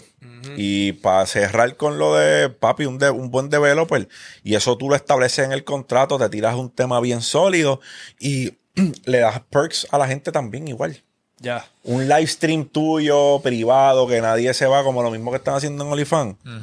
Pues que esa gente tenga acceso una vez cada tres meses, lo que tú quieras, brother. Sí, sí, una invitación al podcast, una jodienda así. La persona, Este- que, la persona con la que yo estoy trabajando tiene un par de perks que son chéveres a nivel de música. Yo en el, en el podcast que yo hice con Juan Salgado explicando lo de Tattoo Score Society, papi, lo he dicho como en tres podcasts y todavía el- yo- no le ha llegado el mensaje al hombre. Este, el de etiquetera. Ajá. ¿Tú ves una demanda bien cabrón en boletos o soy yo? Los boletos de los conciertos. Sí, sí, sí, sí. Soy yo el único que se da cuenta que los boletos se están yendo sold out. En- Ah, exacto, sí, sí, se está después yendo que hay una, que hay una de la lista de pandemia, espera de treinta y pico de mil personas. Yo soy el único que se ha dado cuenta, ¿no? No, no, no. ¿Por qué etiquetera no ha hecho un NFT dándole ventaja a las personas? Mira, este NFT te va a costar tanto y vas a tener acceso a los boletos de tal concierto una hora antes. ¿Tú crees que ese. NFT no se va a vender? Claro. Papi, tú estás loco, eso se va a El primero que voy a comprar el par de NFT de eso soy yo. es más, yo lo he dicho tantas veces en los podcasts, no porque quiero lucrarme, es porque quiero que papi ponte para lo tuyo, hazlo, que estoy loco por comprarlo. Y sabes Papi. que también el choli, Lo- un- una suite. Lo el compra. choliseo, papi, el choliseo, eso es tan sencillo como que el choliseo diga, mira, saben que para cada evento el choliseo va a ser, el choliseo va a tener los NFTs del choli. Y la suite del choliseo, los NFT holders van a tener ese, ese acceso y lo van a tener por X cantidad de horas. Y solo va a estar disponible para los NFT holders. Y papi, si tú no puedes Ah, ir, tú te pasó, te pasó algo, te pasó algo, tú no puedes ir, vender el NFT. ¿Qué, cabrón? Lo compra y lo vende el día del y- concierto se acabó- cabrón. y. No, y que la- vuelvo y te digo que eso es un NFT que la gente no va a querer venderlo porque es vitalicio. Si ellos lo venden como que es vitalicio, ese beneficio, Ajá. papi, nadie lo va a vender. Ahora mismo creo que el popular tiene una suite ya que es de ellos, eh, para su empleado y para su gente de gerencia. Cabrón, todo eso se puede hacer por un NFT. Que popular si lo quiere, pues compra NFT, ¿me entiendes? Y ahí está. Papi, yo le aviso a toda la gente que tiene suite, tú, tú, tú, tú, tú, tú, tú, tú, tú, ahora así es que va a correr esto, papi. Si lo quieres, está bien lo que pagaste, pero tienes que ser holder del NFT. Si no eres holder del NFT, no te vista que no va. So, brother, la etiquetera. Que me Te tire. estoy dando ahí probablemente. Nada, yo dejo a los muchachos que los muchachos corran ese negocio. Pero, papi, eh, real. Se puede hacer seis cifras múltiples y cuidado si siete. Si lo hacen bien. Y en todo, realmente no en cosas de tickets nada más. Esto se puede adaptar a un montón de cosas más, ¿entiendes? Aparte de los eventos y todo eso, o sea, que los NFT los contratos, eso trae cola. O sea, hay un montón de cosas más que se pueden Papi, hacer. los NFT, los boletos de concierto, muestras Cabrón, tú tienes, tú tienes- cabrón, cualquier tienda, tú tienes un NFT de la tienda, pues tienes un descuento vitalicio por, el- por el tiempo que tú tengas NFT, tienes descuento en esa tienda, por tú ser fan, por tú tener ese NFT. Muy duro. Archivos, papi, documentos, guardarlos en el blockchain que tú no quieres que se pierdan nunca. Cabrón, este, la, la, ¿cómo es?